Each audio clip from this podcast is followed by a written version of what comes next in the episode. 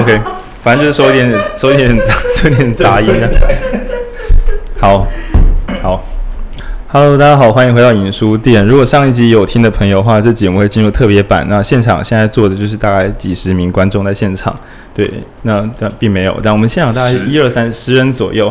好，那这一场呢，我们的主题是迷音。那现在陷入一个新的紧张模式，因为我们很久没有就是同步，应该是从来没有过了，就是同步现场有观众，然后我们第一次就录出来。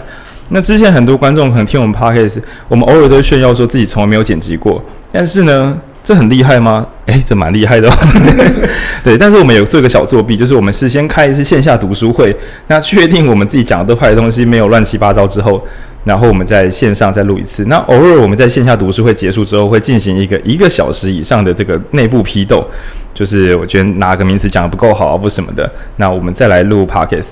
那今天呢，就是要挑战一口气把事情搞砸，把线下读书会跟线上录音一口气搞砸的做法，就是我们一次来录音。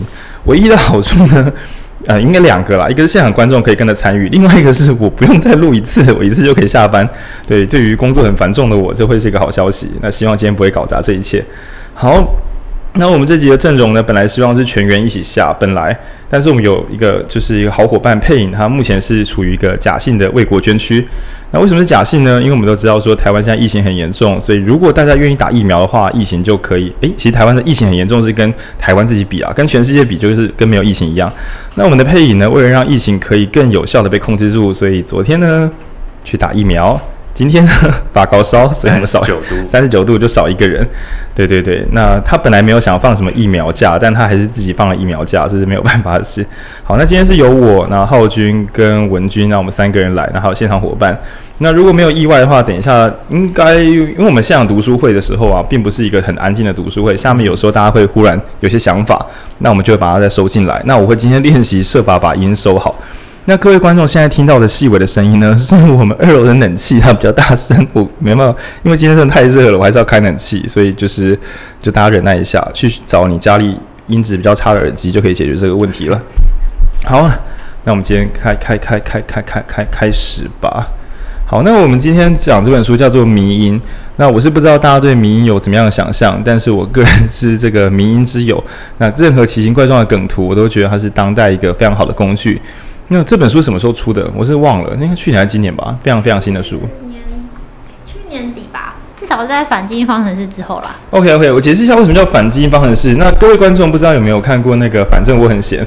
那反基因方程式是这个奇妙的团体其中的一个影片中的一个梗。那为什么我们确定这是一本新书呢？其实是因为泛科学的。总编辑郑国威先生在写这本书的推荐序的时候，有讲到反基因方程式，也就是使用一个二零二一年的新梗。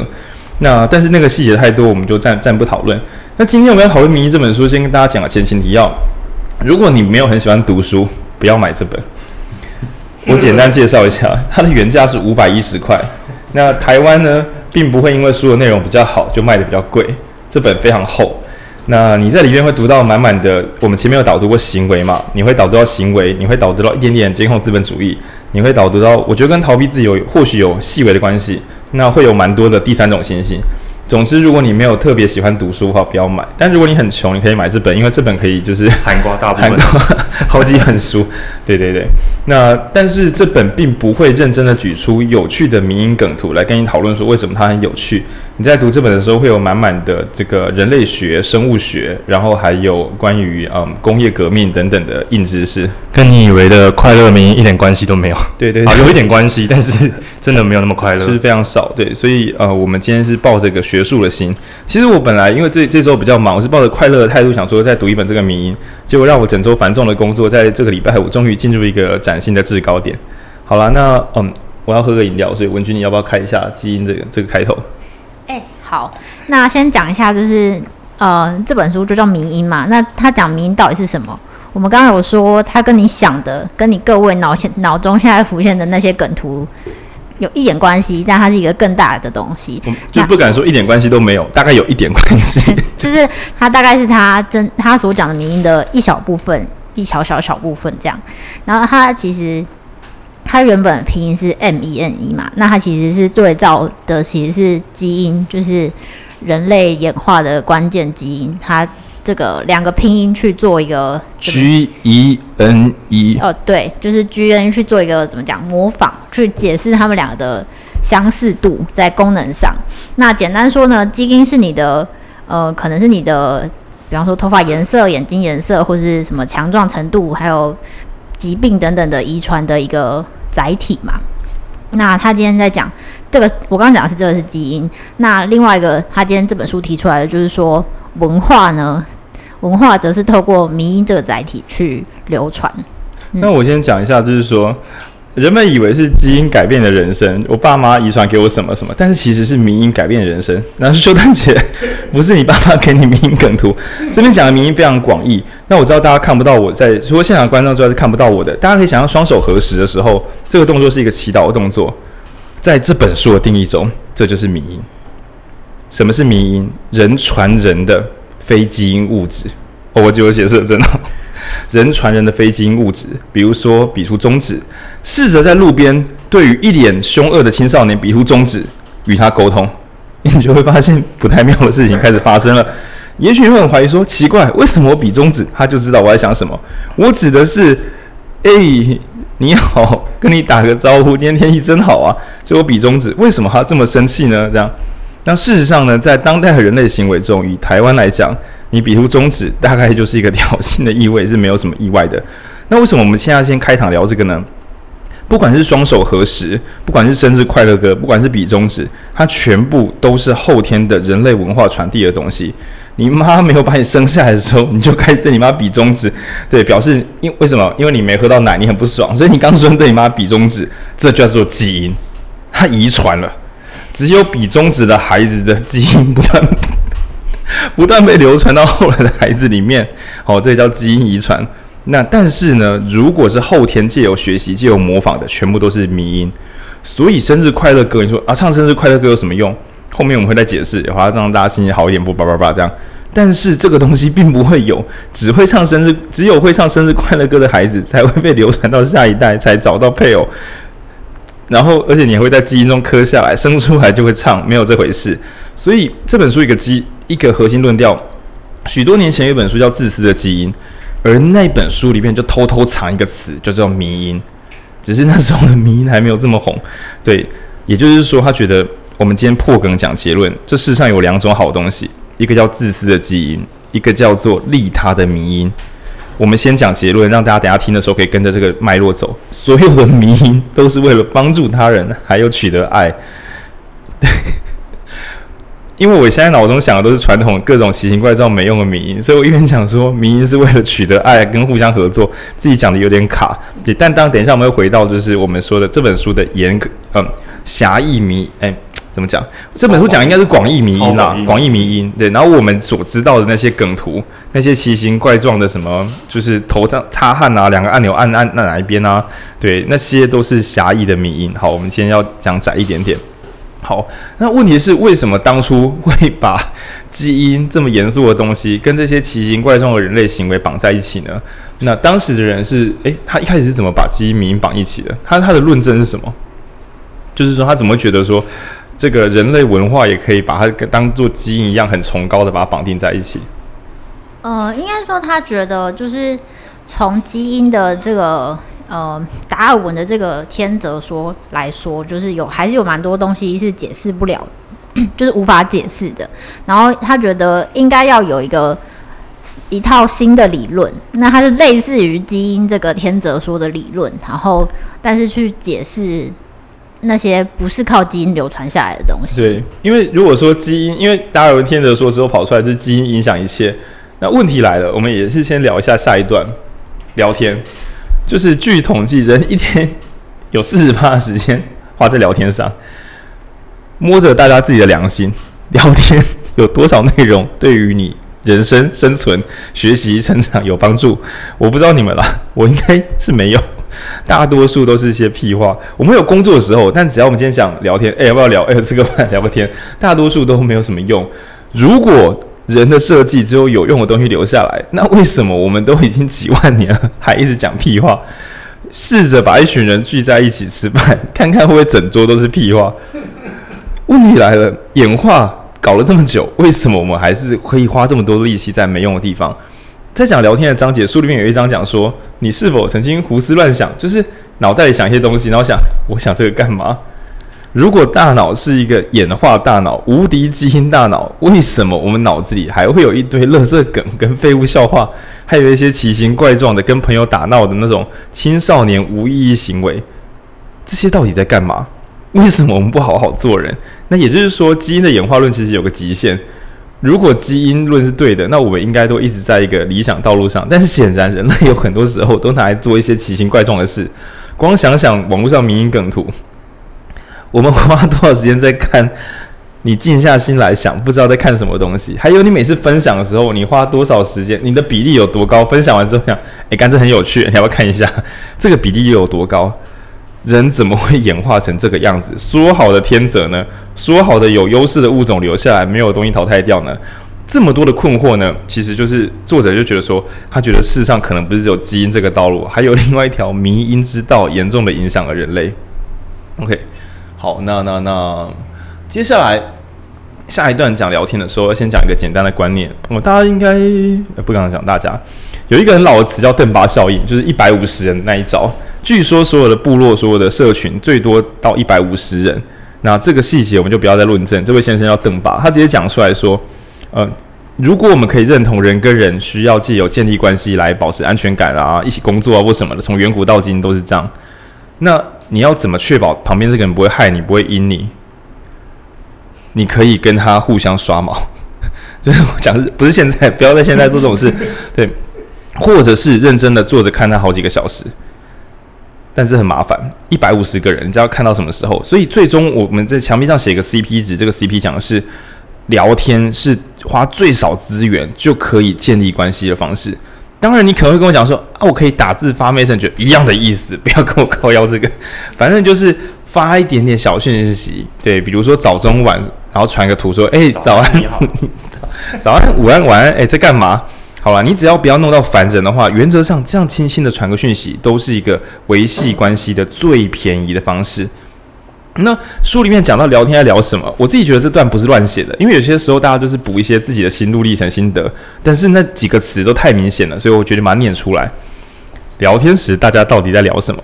那我墙壁上贴五张，有一张是我自己多补，叫食物，因为书里面没有讲食物。聊天不是，可是我自己觉得，在网络社群的总量来讲，食物是一个很惊人、很有用的话题。好，那接下来四个是什么？社交。但其实书里面写第一个，我照原顺序，第一个是信赖。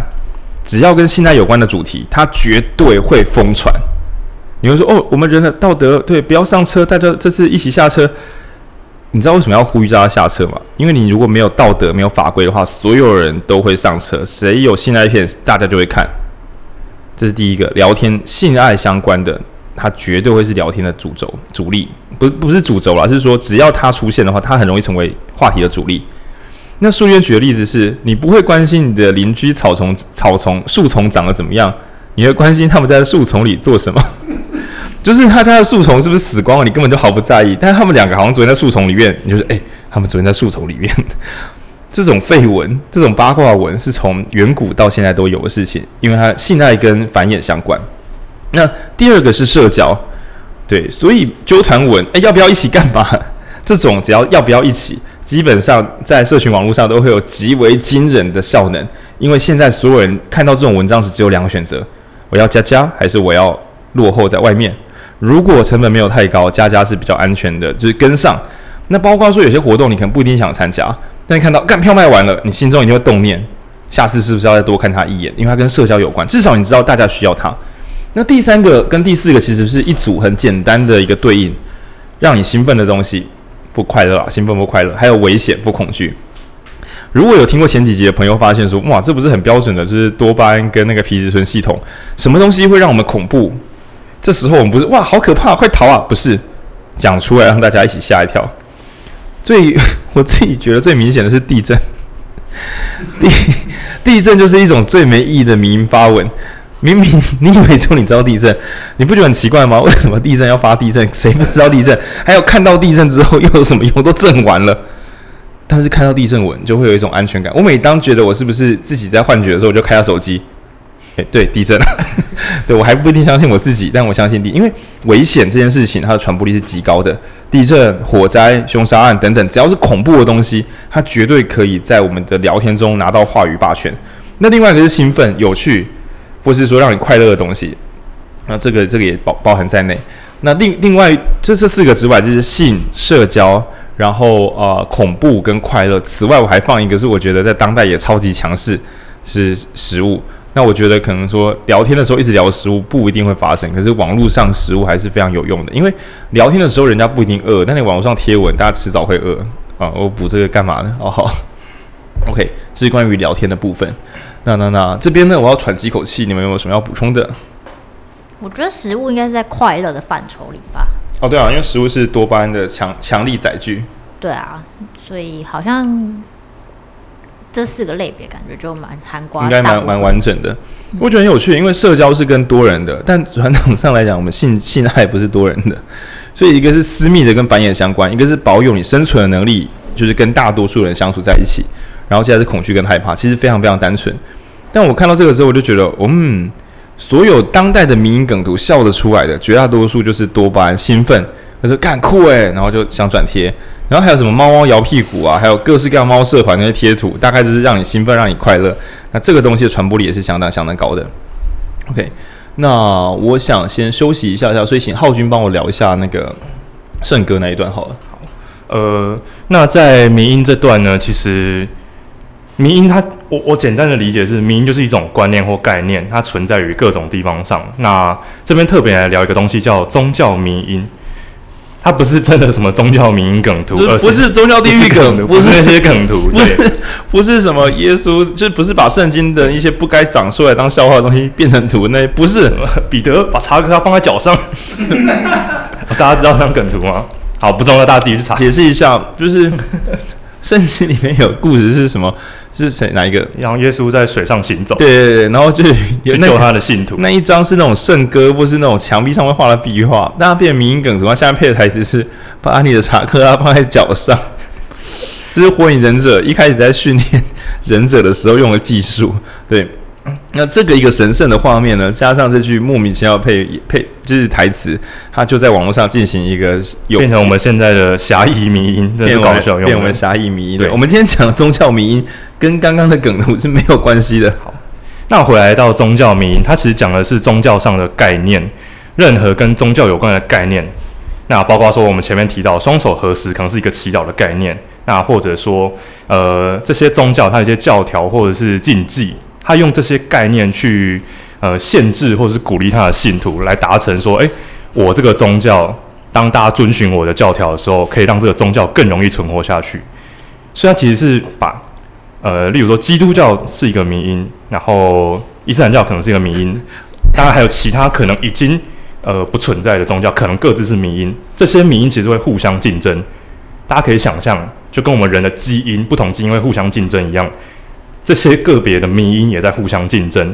那这边讲的宗教迷因的内容就是，呃，宗教会为了自己的存活而发展出一些教条去跟其他宗教竞争，或是一些仪式。仪式。那我们这边可以大破梗，因为我们前面讲行为的时候已经导读过了，人是一种简单的生物，只要所有人一起做一样的动作，就可以产生催产素。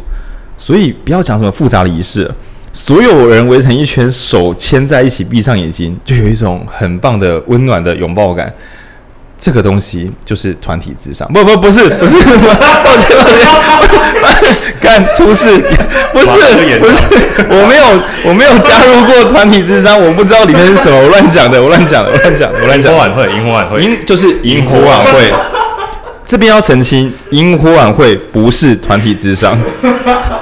但我我自己可以感觉，就是就我参加过营队的经验，对啊，就是那几场，就是 有萤火晚会的营队，那个蛮宗教仪式的，对，而且其实内容设计是偏宗教仪式。其实只要所有人做一起做一样的事情，你催产素就会使你产生一种安定感、嗯、安定力量。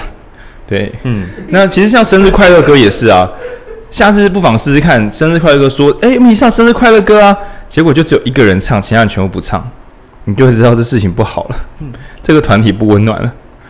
好，那再回过头来讲这个呃民因的概念。当我们刚才提到一个叫牵手围圈，然后大家环绕成一在一起，然后这个到底有什么效果？把一个人绑在上面烧掉。呃，我我不谈中间放了什么东西，我们就谈圈圈放这件事情，放萤火，放萤火就好，放萤火就好。对对对，那不要强化这个仪式性。为什么我们的组织或者是宗教信仰或者是团队里面要有这一个迷因存在呢？就是这个围圈的迷因存在呢？它其实是有助于我们团队的存活或发展。今天我们可以很直接的判断，有这个围圈动作跟没这个围圈动作差别会差很多，差很多。我们当然可以学术上讲说，因为催产素的关系，可以围成一圈的感觉会比较好。但是古人哪知道这么多？就是围成一圈，感觉哦，这个有家的感觉。没有围成一圈，不好了，不好了。对对，所以仅仅是这样的差别，就是宗教最后什么会变强势宗教？谁可以发动最大的共振，发动最大的 催产素群集，谁就可以成为留的最久的宗教。对，那这个想法我觉得。蛮有趣，因为之前我在别本我忘记哪本书有提到说，他认为这个佛教的观念是比较比较可惜的，就是他就算经典的理论是好的，但是他蛮鼓励大家孤立的去做好自己，去理解自己的内在，自己去顿悟。他比较少一些大家一起嗨的动作，就没办法一起唱圣歌啊，然后或是一起没事，我我把我的梗，我把我脑袋的梗删掉，我刚才想到一些不好的东西，不要乱讲话，不要乱讲话，对对，不要乱讲话。对，那除此之外，其实他还有呃。其他以禁忌上来讲好了，呃，我们可能会说，诶，某些宗教不吃特定的食物，或者是那这样有忌口，它其实，在特定的环境之下，是有助于他的信徒们存活。为什么？哦，例如说，避免食物中毒，或者在避免那个环境下乱吃东西、拉肚子，造成一些生理上的影响。那其实里面是有写到，那或者是有些是鼓励向的，像非常早年中世纪吧，会有一些圣战的概念，可能到现在可能还是有。他其实有一个概念，然后你说出征哦，对，出征的时候，他说，当大家有个圣战的概念，就是呃，为了你的信仰付出的时候，大家会变得更威猛，或者更强壮。像是什么？像是对什么的信仰呢？不确定，但是总是过去上会有一个战争。当你的宗教里面有圣战的概念，跟没有圣战的概念的宗教对抗的时候，有圣战概念的人会比较容易战胜对方。那我觉得早教公投会过，民对。它是有效的，有效的。对，那甚至当然，我们现在可能没有战争，但是都是以政治上的攻防来讲的话，它也需要类似的迷因去凝聚你的人。那、哦、呃，有时候不是说我们去利用这个迷因，而是这个迷因刚好可以帮助我们存活，所以我们不知不觉中就使用它了。也就是说，呃，你不一定是一个热爱民主的人，但是看着大家一起做出民主的行动时，感觉蛮好的。是民主的行动牵引着你成为一个民主的人，嗯，这段有点极度复杂哦，但是我再慢慢讲一次，是民主的行为使你产生好的感受，使你成为一个民主的人，而非你本来就是一个民主的人。也就是说，今天如果发动独裁的行动，会使你在独裁中感到快乐，你就会变成独裁的人。大多数我们都是被我们的外界行动牵引着走，而这个外界行动是人传人的，我们称它为迷因。今天我在路边打人一巴掌，结果大家叫好，等一下大家就知道，一旦出冲突就打人家一巴掌，因为这还是正确的存活方式。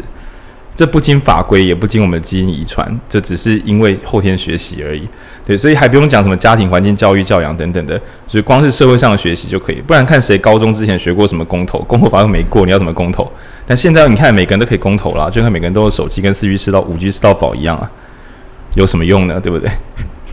那再回过来谈，刚刚有谈到一段是，呃，当大家觉得这个东西或这个行为很棒，大家就会互相模拟，或者是想获得其他人关注。呃，这其实在宗教迷里面有一点类似的地方，就是，呃，它分两个部分，一个叫做内部一致，就我们内部的人要让大家观念一致，大家可以聚在一起做某些事情的时候，大家才会更有团结的力量。那跟它相对的一个东西叫做外部差异。我们宗教文化要跟其他宗教文化做出大量差异，那这个动作是为什么？避免说我今天有某个信徒想跳到另外宗教的时候，说，诶，他可以轻松的转过去。但假设以今天我好了，我本身是非常喜欢中华电信，呃，没有跟那个没有关系，对对对，呃，可能有相关的，对，例如说，呃，我可能非常喜欢吃肉，这个时候我要加入一个素食宗教团体不太可能，嗯，因为他们那边的差异性已经跟我原本信仰的，呃。不管，反正跟我原本的习惯不一样，那这个时候，原本这个信仰的教徒就不容易跳槽到其他地方去，他等于是另外一个圈住自己信徒的一个方式。对，这怎么听起来像次文化在铺梗图或什么？所以有些圈外人根本不知道教廷在哪里。嗯，其实差不多，我觉得差不多。嗯，就是有些圈子里面的梗已经放了深到，如果就你连自己的朋友都不一定听得懂，因为你的朋友跟你不是同一个圈子的人。嗯、然后我觉得这很危险，因为它会导致这群人越来越群聚跟凝聚嘛。嗯，然后也越来越跟社会格格不入。嗯，但我必须要说，这边要反过来想一件事情，就是它这个外部差异，重点不是防止外人进入，而是防止自己的人流出。哦，防止内部坍塌啊，是为了防止内部坍塌。内部坍塌。可是这样会进入有一个很最新很有名的词，新的词叫内卷。因为外面的人无法加入我们，所以我们必须避免我们自己的人流失出去。那这就是末日的倒数计时了。嗯，所以其实你可以发现，呃，现代就是我们现在有几个比较主流的宗教团体，它其实大家要加入进去，可能阻力不会大，但是如果要离开的话。或是跨到其他宗教，其实会说比较健康的宗教，它都不会随便说不要离开，就不会故意有一些。所以，我们如果讲邪教，换一个邪教简单指标，阻止你离开。嗯，对，这个问题可能会变很大。那为了阻止你离开，就会让你做一些更奇怪的事情，比如说，你如果没有怎么样，你就会得到一个恶报啊，或干嘛的，让你连离开都很可怕。因为你回到一般社群付出的差异，你付不起，所以把你锁在这里面的。嗯，OK，好。那我们来了解快乐、快乐的、快乐的吗？好，但我我在宗教这边会要再提一块东西，就是呃，当然宗教不只有戒律或者是教条等等的这些东西，还有更多是直接让你感受到的。呃，举个例子，圣诞节，圣诞节哦，有 蛮有感，最好了。圣诞节你也是？商业商业，甚至是那你信仰是资本主义了？我跟你讲，我信仰是资本主义，所以是资本主义的迷因干扰了我，不是绝对的，资本主义才是最大的迷因。OK OK，好。那我这边要提的是，也是我在其他书中看到的例子，就是说宗教如何让人有信仰他，或者有神，让人感受到神圣感。他说是在非常早期，呃，大家知道圣歌队吗？好，不一定，嗯、但总之有时候我们可以想象一个画面是，当你就合唱团啊进入到教堂里面的时候，然后或是参与他们的一些活动的时候，台上。是有可能有管弦乐团，那甚至有圣歌队这种唱那种非常神圣的歌曲，或者是有些有看动漫的人，你可以参考一下《新世纪福音战士》这部作品，它所有的剧情里面会有蛮大一部分播放的背景音乐是圣歌，就让你有神圣感。对，那这个东西就是说，圣歌神圣感这个东西是可以透过呃你的乐队或者是你的呃合唱团去重新。其实我觉得，如果对宗教了解有限啊，嗯，我知道大家的爱国不一定是中华民国，但是你知道，就是奥运或什么，其实大家都在等。就算那首国歌你没有很喜欢，你还是在等。如果真的得奥运金牌，可以在那个地方放国歌，那个东西到底在干什么？那首歌到底干嘛？其实都只是为了促促进一种完美的共鸣、完美的一体感。对，就像仔仔们出门在外，有时候就听到一首。大家都喜欢的片头曲，就一起在路边停下来把它听完，然后互看一眼，点个头，蛮好的。对，那这边其实也会提到说，呃，不只是上对下的传播，或是某些动作，有些时候是我们参与者自身也会有互相共鸣动作。就像只有呃，我我自己本身在我，我们前面的时候一直在讨论这个词要不要讲。那观众呢？现场观众反正也有手机，网络上的听众你一定有网络，你们可以自己查一个词叫打 call。打就是殴打的打，抠是 C A L L 打抠。对，如果你不喜欢宅文化，你就不要查这个字，因为这个字很可怕，会吓到你。打抠是什么呢？哇，这个怎么解释？就是在唱歌的时候，有一些空点是给下面的观众一起喊声的，一些一些就是一些 timing，是下面的可以一起喊。你可以想象哦，如果你是个路人走过去，你完全不知道什么时候要喊，什么时候要挥手，什么时候要叫。你根本不知道什么时候要干嘛，但你就看到下面像军队一样精准无误的挥手、喊声、动作。那在更大的版本里面，甚至还会有绕圈旋转，或是各种花式的动作。那我都会有一种，他们是怎么训练他们自己成为一个打扣的一个军队？对，这个其实我没有深入到这个圈圈，但我知道就是有些团或是。就跟大家一般去听演唱会，啊、就跟听那个听音乐季，有些会冲撞或什么。对，大家会一团可能在入场前说：“哎、欸，我想学这个。”或是新人进来，我想或是像之前草东演唱会，大家会带一堆纸袋进去挖两个洞戴在头上，就成为另外一种仪式性的行为。对，对。哦，闪灵傻名字啊！对对对对，但这个有点像上面带动下面，但打 call 这边更倾向有点是群发性的。没有没有，可是傻名字也是，其实后面是观众带的，是观众带的哦。是观众带的，这我理解不够。对对对对对对，你不在圈子里面，我不在圈子里面，这样好。对，然后那时候其实你知道，就是那个林昶佐的对手可能还误以为说他是被讨厌，怎么被撒不出的名字，就搞错了，是很被 是很被喜欢，搞错了，这样猜错边。对，好，那其实这边刚刚又点到一个点，就是呃，民音这个东西算是概念，但呃，要传递这个概念，有一个非常相关的东西叫载体。就如同我们生理反应，这些都是一个行为或什么的。我们的载体可能是基因，我们透过基因来承载这些生理反应。但是观念是由什么东西来承载的呢？那我们接下来聊一下关于迷因的载体。它只是传递观念的一个工具。现在大家想要迷因的载体都是 GIF 的，GIF 或者 JPG，不是？对对对。好，讲一个最直接的载体——文字。我今天可以把东西写下来。然后另外一个人看到，好，明音就是从这个写入到对方读取的动作，他已经从一个人的理解传递到另外一个身上，而且不是用我们的遗传配子传给对方的，而是用就因为以前大家想说人跟人，我们之所以可以把文化传下来，把人这个族群，把一切的物种的内容传下来，除了人类之外，大多数都只是靠纯基因，但是人类还有很多很多有趣的东西可以装。这边最直接的比对就是。呃，生物的遗传演化是上对下，就是呃父母代传给子代，用基因垂直传承。但是迷因的传承是可以透过文化文字，所以我们我们认识一些媒体水平传承。今天呃，我们兄弟之间如果有呃一些资讯要传达，我们不可能靠基因传承，不好不好。不行，啊，不行，做不到，做不到。对对对，所以我们可能用的是文字，或者是呃单纯的对话，用我们特定的概念去对话，其实也是会传递。比如说贴图，对，用贴图等等的，有吗？可以，贴图贴图可以，贴图可以，它传达某种呃概念。对对对对。那这边讲到载体的话，会特别聊三个这个载体的特质。第一个叫做保真性，就是它还原度到底到底可以还原到多少？对，我觉得我们前面讲的，你对路边的比中指。出事情的还原率到底有多少？如果有烂的名，就是你比中指之后，有些人就哎、欸，今天天气好啊，就走了。然后有些人是过来打你一巴掌，哇，你这个你这个名就很弱啊，你怎么会有这么多混乱的现象？我举个例子来讲，如果你对着路人比出呃食指跟中指跟无名指，然后再把中指折下来，再把大拇指比起来，你做这一串动作，正常的路人应该会就这样走靠。就是就走走过你，因为你到底在比什么？对，对你以为你比了很多动作，但根本没有用，比不上一根中指啊！这就是一个保真度烂到爆的一个行为符号。嗯、所以我们会说，人类文嗯，我们刚刚不是讲双手合十祈祷吗？最终传下来都是非常单纯的动作。丧礼仪式也是，可能是一个致意、良票，就是什么的。如果太复杂，就需要有专业人士在特定的时候引导。但人类要全部不靠教学，就是直接学会的。大多数保真度都要非常高，也就是保真的前提在于动作要很简单，就像比个赞，就是要要这么简单才行。对，你只要有中指是很好理解，中指很好理解，大家真的可以试试，是还是啊少了一根很不方便。对，好，那另外一个呃，除了保真度之外，另外一个关键叫持久。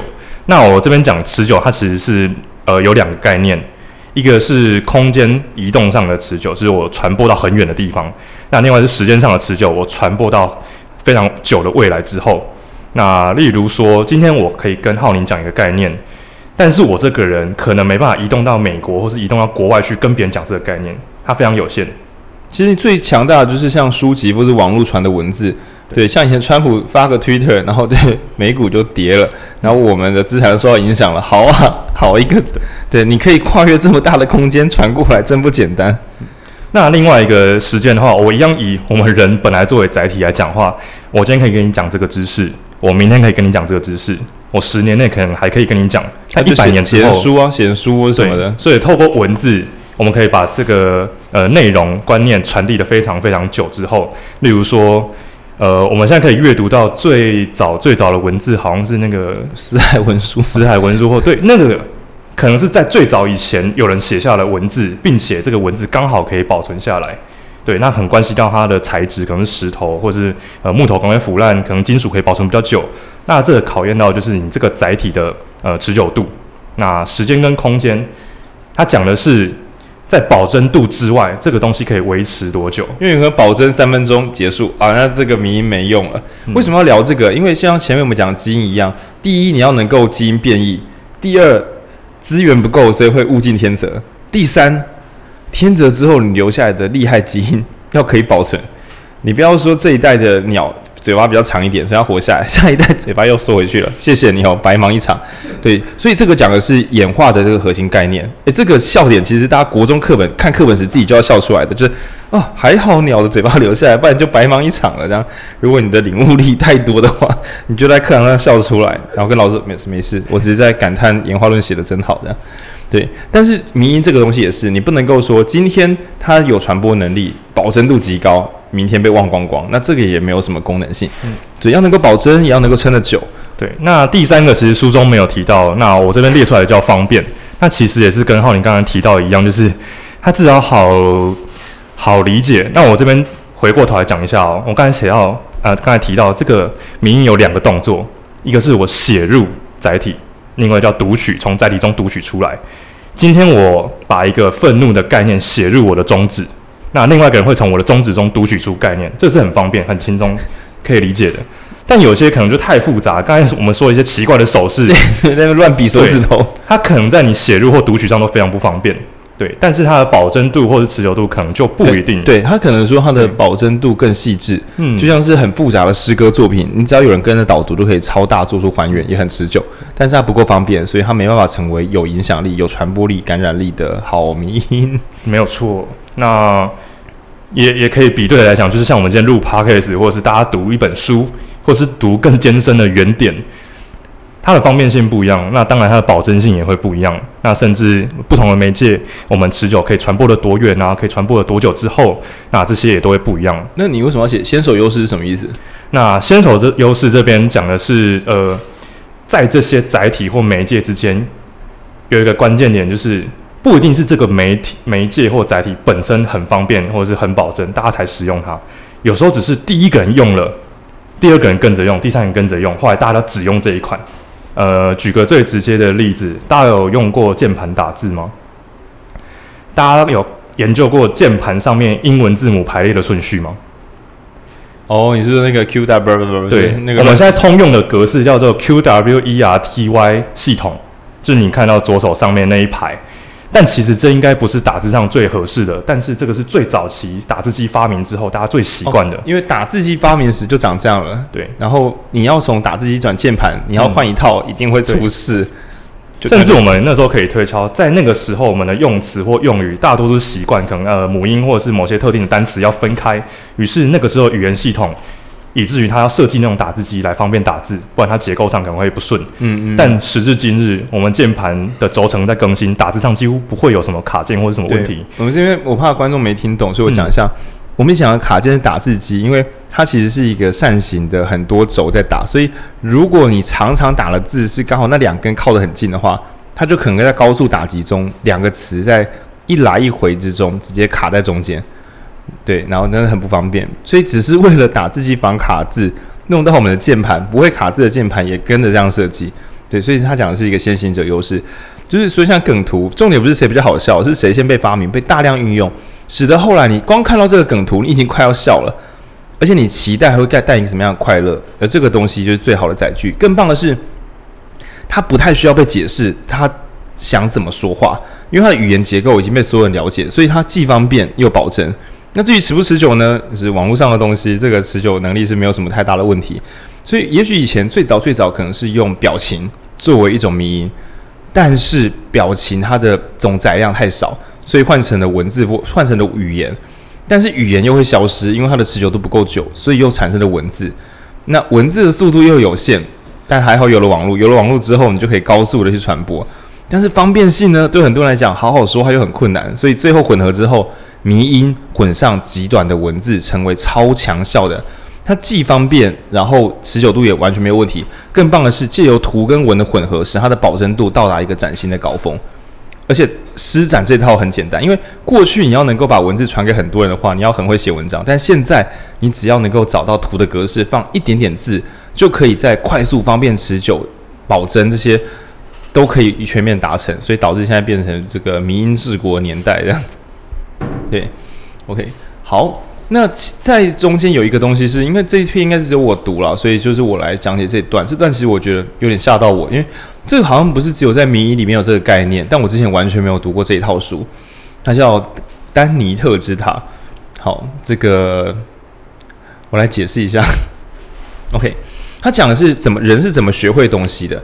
那我这边讲的学会东西是，嗯，怎么说呢？你本来不会，你后来会。或你本来不知道谁对谁错，后来你知道谁对谁错。你本来不知道怎么行动是比较好的，你后来知道怎么行动是比较好的。那这个塔有点复杂，我一定要慢慢念，因为它连文字都很都是一些英文外国英文名字。那我从最简单的第一阶，基因之塔，也就是说最弱最弱的生物叫做基因生物，它用什么东西来学习？它用生命跟死亡来学习。无法耐高热的动物最后死掉了。可以耐高热的一些细菌，最后在沼泽边活了下来。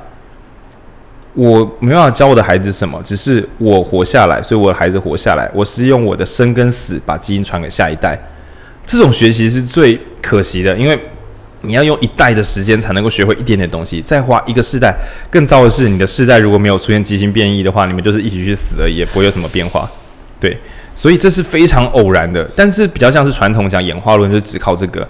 可是人类如果只靠演化论，其实现在应该还不会这么进步。那第二道呢，就是你已经不是基因生物了哦，你是史金纳生物。那史金纳我们前面 podcast 常讲到，就是一个就是控制狂这样。那我来简述史金纳先生，他用的是比如说鸽子借由诶有照光，你就知道说会有电，那鸽子就按一个按钮就跑出食物。于是鸽子发现不按按钮没有食物，按按钮有食物。我肚子饿，我按按钮。他认为，不要说鸽子，所有的生物都可以这样，这叫做条件制约。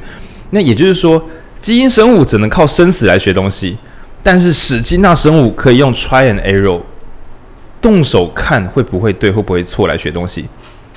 第二种生物的好处是不用花一辈子，他现在动手就可以学会东西。但第二种生物还是非常非常弱势的。想象一下，你没有钱，你发现银行里有钱，于是你有个念头。那如果我去银行叫他们把钱给我，这样我不就有钱了吗？那史金纳生物呢就会去试试看，然后发现警察先生，警察先生事情的经过，对，警察先生就是事情的经过。我现在知道我错了，请你原谅我。这样，那第三种叫做波普生物，波普生物就是符合近代的生物，大概都有这个水准。我们是心智的生物，我们在哪里做出错跟对的判断？在我的想象中，我已经知道。当我去银行说把钱拿出来，我已经出大错了，所以我根本不想去试试看会怎么样。你知道有些人真的没也没有成为波普生物，他不知道喝酒开车会出很严重的错误。他心想，如果真的不行的话，那也许我们就不要这样开车了。他没办法在想象的世界中想出说喝酒就会帮帮了开车就可能会撞死人，撞死人对方很痛苦，我也会很惨，所以。我不需要试试看，我不会在酒后开车。哇，就是这么简单。我想各位听众都应该有波普生物的这个水准，可是有些人没有，对，所以会撞死人，会做出一些你只要有动脑子想就不会犯的错。可是他们觉得，哎，我为什么不试试看？当然，因为他们是史金纳生物的。OK，那第四层呢？我偶尔会进入那个状态。第四层它叫做啊，我字写太上面，格雷戈里。呃，这个我真是第一次听到。他讲的是格雷格里生物是使用工具因而产生智慧的生物。我来解释一下。我自从开始录 Podcast 之后，我听所有人的 Podcast，我都越来越能听懂他们在录什么。什么地方是在介绍，什么地方在过场，什么地方在讲笑话，什么地方在撑住，因为内容很难，但是必须讲。什么时候又是精彩的即席发挥？什么时候是准备进收尾？什么时候是跟观众建立关系？我在录之前我没有听得出来。又或者是我在录 podcast 之后，我觉得我连日常的咬字都变好了。借由录制以及听自己的声音，我的咬字跟我的口条产生了变化，我连赘词都变少了。所以我我在墙壁上贴了 N 次贴，我说基因生物是用生死来学习，史金纳生物是用 try and error，就是用试误法来学习，试试看会不会错。那波普生物是用心智来学习，我可以先用我的逻辑预判什么能做，什么不能做。但是最后的就是格雷戈里生物，我会说它是用魔杖来学习。我借由操作我的工具，使我理解这整件事情的内涵。对，也就是说，当我在录制 podcast 的时候，我就靠近 podcast；当我在写书的时候，我甚至看得懂别人的书是怎么写的。当我有演讲的机会，使我知道演讲这件事情本身到底是什么，而使我更会演讲。也就是说，你操作的工具本身教会你一些东西，就很像是没有骑过脚踏车的人跟骑过脚踏车的人，会骑机车的人跟使用汽车的人。你每当使用新工具的时候，新工具都会带着你的大脑产生变化，使你进入新的世界、新的思维。对，所以比如说没有贷过款的人去贷款，忽然会觉得哦，原来银行金融这个世界讲的是这个意思。没有做过生意的做生意会知道说哦，原来成本是什么意思。最终不是心智教会你东西，是这个工具的熟练使你的内在感应越来越好，那使你学会东西。所以我觉得它比较像魔杖。你说哦，所以拿到魔杖是好吗？不是，使用这些工具使你学会东西。那为什么这边要特别提什么丹尼特之塔呢？因为迷因就是你的魔杖，懂得使用迷音发梗的人，你你你你你这样这样说好了，你不是 借由生死来学习，不会发迷音的，最后都失去了交配的能力，然后都在世上灭绝，只留下会发迷音图的人，嗯，不是这样的。你也不是用啊，有些人是用史基纳效应，就是说我跟着转贴，很多人觉得很棒。这叫史基纳形式，对。但是这种人他根本不能发出好笑梗图，因为他不知道什么时候好笑，什么时候不好笑。心智生物波普型迷因，在我转贴之前，我先预判这个过气了吧，这个不好笑吧，这个老梗了吧，或是诶，这个梗今天会好笑哦。波普生物，而最终如果你成为所谓的就是格雷格里生物魔杖生物，在我发明之前，我已经可以感觉出笑点的结构，大家为什么会笑？我在发明之中理解了人们幽默的原理。如果你认真做事情的话，一切都是你的魔杖；不然你顶多退化到这个可以吧，这个不行吧，就是心智生物，或者是哎干不行哎、欸，哇，或是或是最惨的，对你只是哎，我真的觉得一般人类变用只是到基因生物有点太扯了，就是你毫无学习能力才会变基因生物，对，就是。但我觉得这边的基因生物不一定要用生死来做判断，它有时候更直接的是，呃，可能我的。某些尝试机会，像我可能去考试去修一门课，然后试完之后，哎，我被当掉，失误直接哎生死，我这门学分被当掉。因为你这样算死心那，哦，这样算死心了吗？对，应该是你就这样子去修一些不会过的课，使你人生整个毁掉，也无法交配，最后失去了基因流传，哦，所以以后的子代就会知道什么课，他天生就知道这堂课不能修啊。对，这才叫基因型遗传。人类到底有谁会用基因生物的观念来学会的东西？太慢了，它实在太慢了，实在太、实在太不长进，太夸张了。对对对，但但我觉得酒驾可能真的是基因生物，就是嗯呃呃没了。对，但是他可是酒驾他要载他的孩子去，这样还会变基因生物，哦、不然他基因已经传染。对他很可惜啊。嗯，所以我们唯一支持酒驾只要载自己的小孩上车的。对，然后如果是别人死掉，他们就要自己找一个墙壁撞到自己全家死光为止，然后把修法修成这个样子。好，现在有点沉默，我们不要再聊这个主题。对，因为我觉得他真的是有时候锵锵的干，结果变成你没有断掉你自己的基因，你还断掉别人的基因，断掉别人基因，哇，这才是不太公平的一件事情啊！这一定是某种民营概念去保护你这个基因的存活，有可能吗？哦，oh, 你的基因告诉你用这个方式去毁灭别人子代。浩君讲一件恐怖的事情，没有，我觉得，嗯，我我解释一下，因为刚才有点深。浩君讲的玩笑是说，就就基因的立场，我们不会做自我毁灭的事。可是有些人做毁灭他人的事，这个行为却一直被流传，在基因上行不通啊。可是如果跟着大家一起喝酒，这件事情会受到社会认同的。如果喝酒后开车不会受到大家的排挤，而大家觉得没关系啦，没关系啦。他自他来跟我们喝酒，所以我们觉得这个人不错。他开车离开，我们觉得他没有很糟。正负相抵之后，喝酒开车不是很严重的事。因此，这个行为产生的效能暂时大过了基因的限制。就像为什么会讲乐色笑话？难道是为了什么让子代过得更好？不是，是此刻这些乐色笑话让我感觉到他人可以把注意力放在我身上。就像我们为什么不好好读书？对，为什么要讲乐色笑话？因为不这么做，观众要怎么样听完这一切呢？这一切看起来没有道理的行为，我最终的一个归纳词，都是我们贴在墙壁的正中间，叫做被爱。一切都是为了被爱，所有贴迷音的人都是需要被爱的人。所以，我们今天在这边录 podcast，我们为有哎哎，或多或少，我们这边讲被爱是广义的被爱，包含别人的注意投注在我身上。当我贴个梗图的时候，被什么叫做被暗赞？就是被注意，其实就是我个人认为是广义的被爱，我的内容被接受了。而一个怎么发文都没有按赞的人，终究会觉得身心不太舒服，因为有一种神秘的力量断绝了社会与我的往来。为什么别人发文有按赞，我发文没有人按赞？演算法到底在冲啥小？因为演算法发现，你如我如果让大家爱你，大家就不爱我，不好意思。所以，对，那所以演算法其实也是像我们前面讲明一样，它也是一个在学习之后决定什么是对，什么是错，一切都是为了生存，一切都是为了被爱。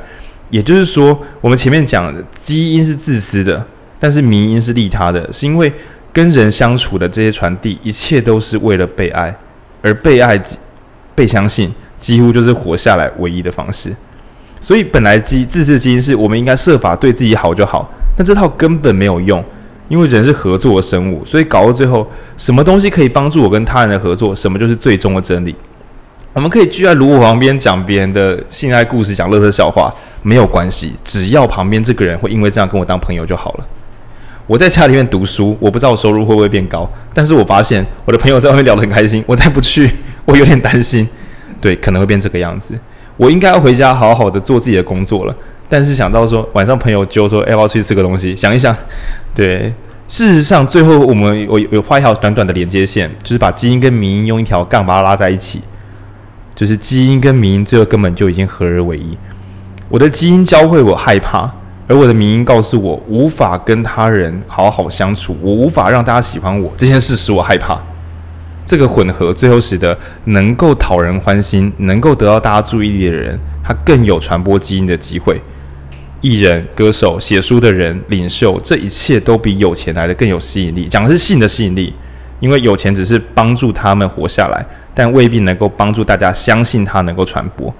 对。所以一定要学会讲乐色笑话，一定要学会发迷因梗图，一切都是为了活下来。诶，现场观众还点头，你这，让我你们让我忧心了。但，但我换个角度想，一定要设法让他人能信任你，即使你还不知道怎么做，也可以慢慢学习。那传统的我们讲宗教来讲，就是建构一些行为，使他人可以跟你好好相处。大家在唱生日快乐的歌的时候，跟着唱。对，这时候你就增加你存活的机会。当然，当代你会想说我要做自己，但是做自己人最后会有做自己的社群。对，然后说啊，他们不是很独立自主吗？不，他们是要找到他们真正的同好。那以当代来讲，网络的好处是你身边的人都觉得很无聊也没有关系，你应该设法在这个新的，因为我们前面讲载体很重要嘛，在这个新的载体之上，在远端之中，在网络之上找到可以跟你互相共鸣的人，一起讲一些莫名其妙的垃圾梗。那是因为你会感觉到。有人可以跟你相处，或是温暖的感受，但是跟各位报告说，这也可能只是幻觉而已。对，因为迷音根本没有想这么多。对，迷音不仁以万万物为刍狗，它只是一个巧合，帮助自己被传播。那至于这个传播对你人生有没有价值，到底是一直跟朋友讲乐色笑话会活了下来，还是好好回去把你的工程数学读完会活得下来？有时候不确定。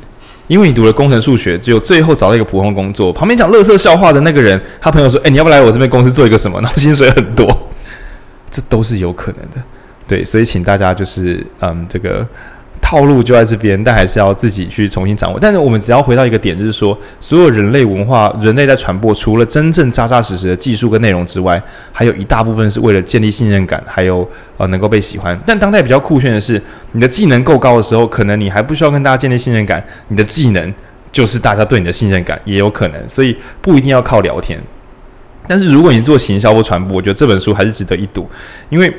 当现在在聊什么病毒传播的时候，这本书直接讲说：“哦，一切的传播都是用病毒的想象啊！我们必须让它可以感染他人。比如说有趣的手势，洗脑歌，先感染他人，然后呢，我不要只有感染，我要那个宿主还会帮我传染给其他人。对，我讲一个乐色笑话，比如说以前各种网红团体为什么各种奇形怪状的动作，我要年轻人朗朗上口，其他人说这在干嘛？我怕丢脸，我照去查，结果我也跟着学。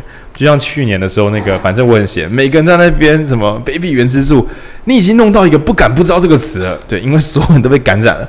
那最后就是感染，然后在你身上复制，然后再传播一次。那其中有些超强力、超高毒性迷因，它甚至会有基因变异，就像迷因梗图。你以为只有这张图在传播？你以为只有这这两格？你以为里奥纳多四格图只有一个格式哦？不是，它成为一个 RNA 模板之后，所有人都可以复写上自己的迷因，于是它成为一个超大量的传播，甚至它可以跨越过国籍、文化、语言、年龄层，它可以重新写入新的内容，它变成一个模板。就像那个啊，就是拿咖啡笑的那个阿北啊，就是那样。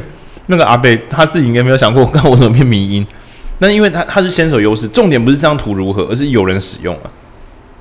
我要喘一下，你们要不要聊一下？我们刚才讲到那个喝咖啡阿北这边，对，我是来帮大家补充笑话的。如果你还不知道的话，可以去网络上搜寻一张一个词叫做“微笑杀手奥斯特”，可以查到这个迷音阿贝。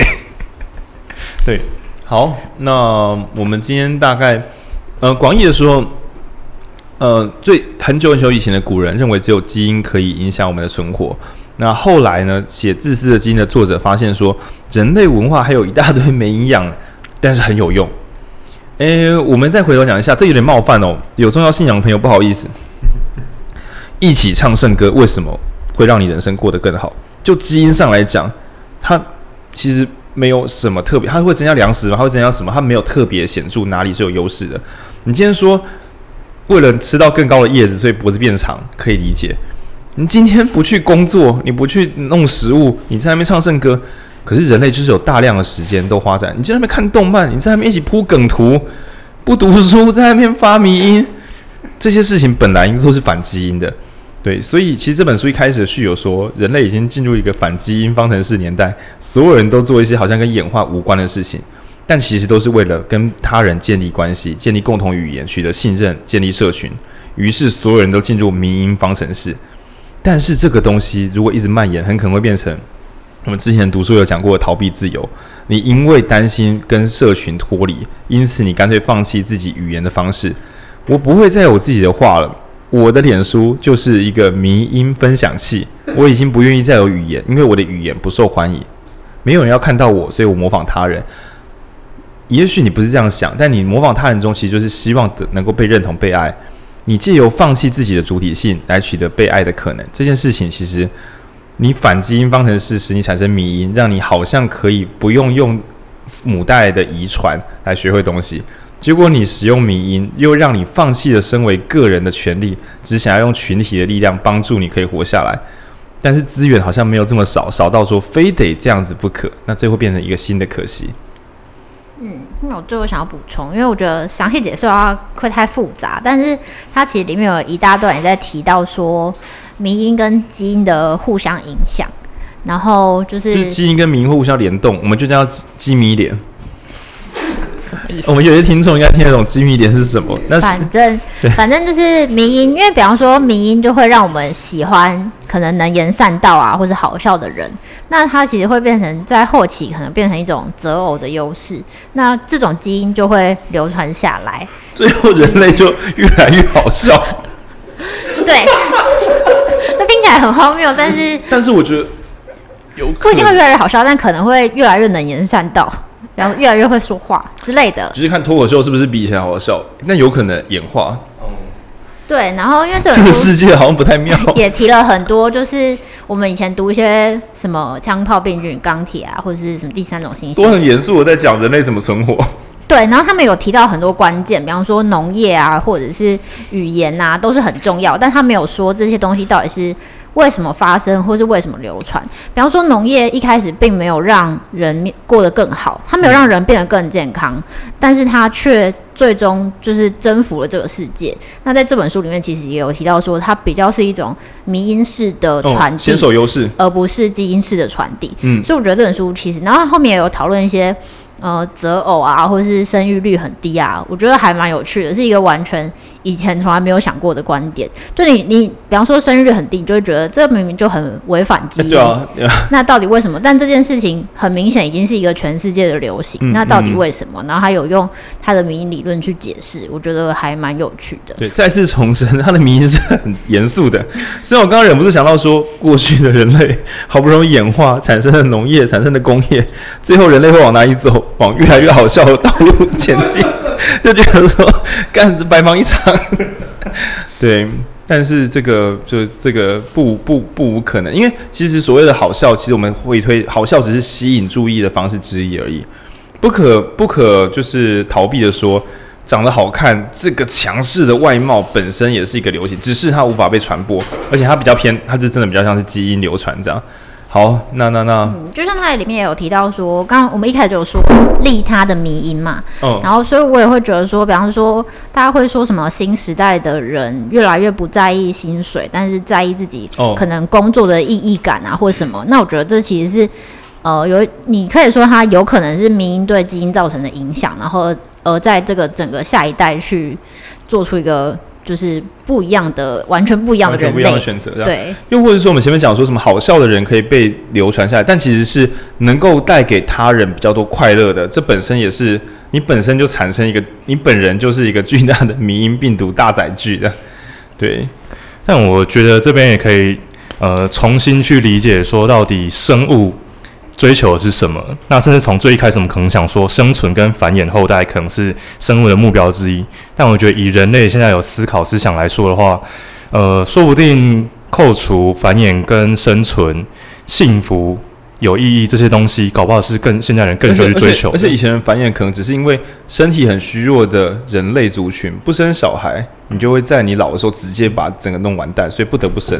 但现在跟生小孩跟把自己养活已经快脱钩了，所以为了生存去生小孩这件事情变得很混乱。那你说为了传承基因，可是其实这个怎么讲？虽然基因想要骗我们一直去复制子代，但是大家都长智慧了，所以保险套都做出来，避孕药都拿出来了，基因对就惨了。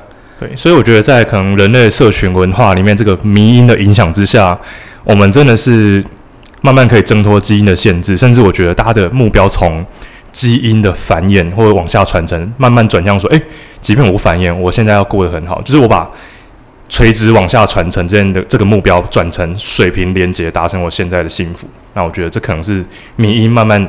赢过基因的这一个现象在发生，我感觉也有可能是说，我们前面讲的基因是因为它有它的 DNA 的优势嘛，绝对封存。但是因为迷因它其实是种文化工具，然后它很吃载体。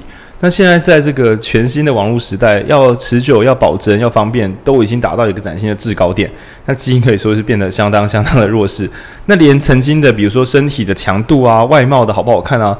你可以好好健身，你可以甚至做一点简单的医美，它轻轻松松破除掉你可能要千年遗传才可以掌握的基因。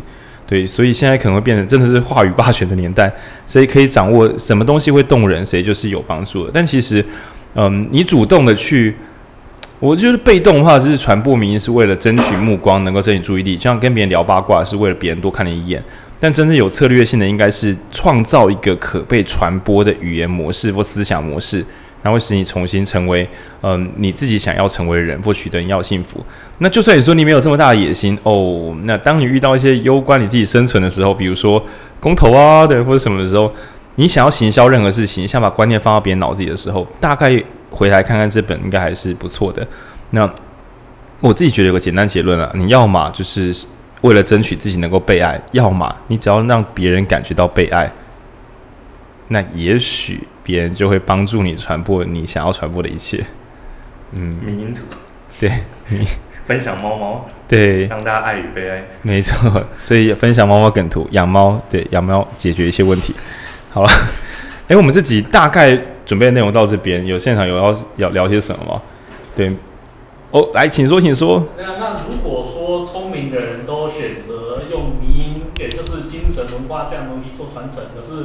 比较笨的人，他们选择用基因，因为生小孩是比较不用大脑嘛，对不对？那这样会不会导致像《蠢蛋进化论》这样的电影结果发生？《蠢蛋进化论》我没看过诶，就是在讲说聪明人都不生小孩，结果一代比一代变得越来越笨，这样到后面都后未来世代，对，就是笨人都很依靠那个人工智慧，然后剩下人类都是因为基因比较笨的基因留存下来了这样。这个问题有够难，很有趣啊。这应该是传统。我想说，我们要先鉴别两件事情：一个是真正状况好的人会不会少生小孩；第二个是状况差的会不会一直生小孩。但这两个在当代好像暂时终止这件事情了。我说暂时终止，就是曾经我也印象中是有钱好像都不生，然后没有钱一直生。但就我最对于我自己身边社群的理解，好像几乎最近没有听到年轻人真的状况不好硬要生的，反而是大家保就是保守好几步，只有真心有爱的才会愿意生，而且经济状况通常都有考量过了。所以我曾经是这么想，但好像好像有个神秘的阀门自动终止了这件事情。对，我有一些地狱梗，我想一下要不要讲。但我觉得这个也是新的民营概念在重新，我跟你讲啊，影响这个社会。刚刚这位发问的人担心的问题，其实政府都有在想。你只要房价维持一定的高度，就不会有贫穷人生小孩，好不好？你不要以为政府都没有想法。借由不修囤房税，让有钱多买一点房子，他就可以生很多小孩，住很多房子，这一切就会往好的地方走了。有政府，我放心。对啊，对啊，这个这个是谬论嘛？这个假设有钱人都很聪明，但是，对啊，有钱不代表。我会说是他的社会适应力比较好啊。对，因为聪明，其实我觉得。他他超高智商，然后在真实世界过得很惨。我会说，等一下，等一下，这个这个智商到底是用什么东西来算呢？是门萨测验的那些数那个那个纸本考试吗？这个我觉得有点有点诡异啊。对，因为对。那我要回答。等一下，等一下，文君要回答。就是书里面其实有写到说，因为人变少这件事情对迷因的传播是有害的，就是。你现在想象迷因，我现在紫色的迷因，它是一个文化行为，对它，它有点像是一个个体，就是我们前面讲说自设基因嘛，基因它没有它没有判断力，它它唯一做的事情就是让自己可以被复制。那迷因也是一样，然后所以呃人变少这件事情对迷因的传递是有害的，所以迷因会在这个过程中往别的方向发展，让人可以又多回来。哦、对。对，就是跟基因的演化是一样的。一样的。因为他这边其实书里面讲明明是一个无机物，他没有要判断是什么。对，他没有，他没有觉得什么东西好，什么东西坏，他就是他可以复制的东西就是。简单讲，容易被传的，容易被传。对，他就是想办法让自己可以一直被传下去。对，来来来来，请说，请说。我刚刚听你们讨论，有个好奇的是，那一夫一妻制是不是算是个迷因？就文化内容，应该是哦，应该是哦，应该是哦。因为其实一夫一妻制其实。因为它是反基因传播的，它是反基因传播，但是就是人类自己在学习跟模仿中。刚才我们今天忘记讲一个前提，靠大大放枪。其实我也听到现在的，不好意思，我太晚讲。一切的原因是因为人类超级擅长模仿，超级擅长模仿，而且是极度细致的模仿。对，那这个东西才使得我们这个所有的人传人可以成立，前提是大家可以模仿，而不是真的我比一个中指之后，对方中指自己比了起来，不是。是因为对方觉得这个有用，所以他学习这个手势，然后模仿。人类的模仿力超高，对，所以我忘记讲这个前情提要。嗯，因为想到这个问题，是因为其实，在其他生物物种里，好像一夫一妻制这个制度是比较少见的。对，但还是还是会有，但是因为可能啊，简单讲，人类的那个母体生小孩这件事情太耗能了。人类大脑长太大颗，导致生产时间太长，还有照顾，就是从新生儿到可以有一点社会功能的时间太长了，长到一个母体母女性如果不找可以待久一点的人的话，这才是灭绝，因为他就要一个人照顾。对，那反反过来说，这个男性他到处可以播种，可以，可是那就不能是，除非这个男性资源多到爆炸，不然跟这种男性相处才是真正的毁灭。所以等于是因为资源的限制导致，这就是比较偏基因性，哎，迷因性的。可是基民有时候就会变基迷脸，所以我们就那其实，在基因这一块，我们在读行为跟第三种性性的时候，也是有针对生育这一块做过这样的讨论。那当然，那时候就里面写到不同物种或者是不同人的族群的状况，它其实都有影响。那当然，有些情况是不同文化的的的，例如说配偶制度，那这个可能就是又偏民因，所以就。像刚刚提到，基因跟民因真的是互相干扰的。对，但是可以想说，传统一点的话，其实就只是为了，嗯，一夫一妻，小孩子比较活得下来，就是这么普通的概念。但有些地方可能是什么哥哥死掉啊，什么全家人还是可以一起这样生活。其实最终都是为了存活啦。对，只是传统的生物，我们人类这种东西，一夫一妻的存活率上升很多。而且好像跟宗教连接。宗教对啊，宗教也是强势的。宗教是后期强势进场，把一夫一妻变成一种神神圣法规。对，那当然就是对一夫一妻一生一世啊。嗯、你为什么背这个？没有懂，没有搞懂。我就是一个迷因载具。对，哎、欸，你有载具吗？我。对啊。好好好，那感谢今天大家陪我们做个测试性的，我们会回去再检讨看看。因为在现场录制的时候，因为我们在录 podcast 的时候，其实我很多力气是花在对面的朋友。什么叫对面朋友？另外一支麦克风的朋友。对，那所以其实我觉得我今天那个投注在观众身上的目光大幅减少，因为我没有那么广角。对，对，但我之后再再练习看看。那等一下我们再来听看各观众的现场回馈。然后未来有机会的话，我会觉得冷气冷一点也是很重要的，不然弄得我很焦虑，因为他。不够冷，很很用力吹冷气会很大声，但不够用力吹会很热。对，这样我研究一下。好啦，就是各位关注迷音的朋友，关注台湾未来的朋友，对，那就是就拜啦，就这样啦，拜啦，拜不。这时候你们可以掌声让我录个假的，不不不不不，没有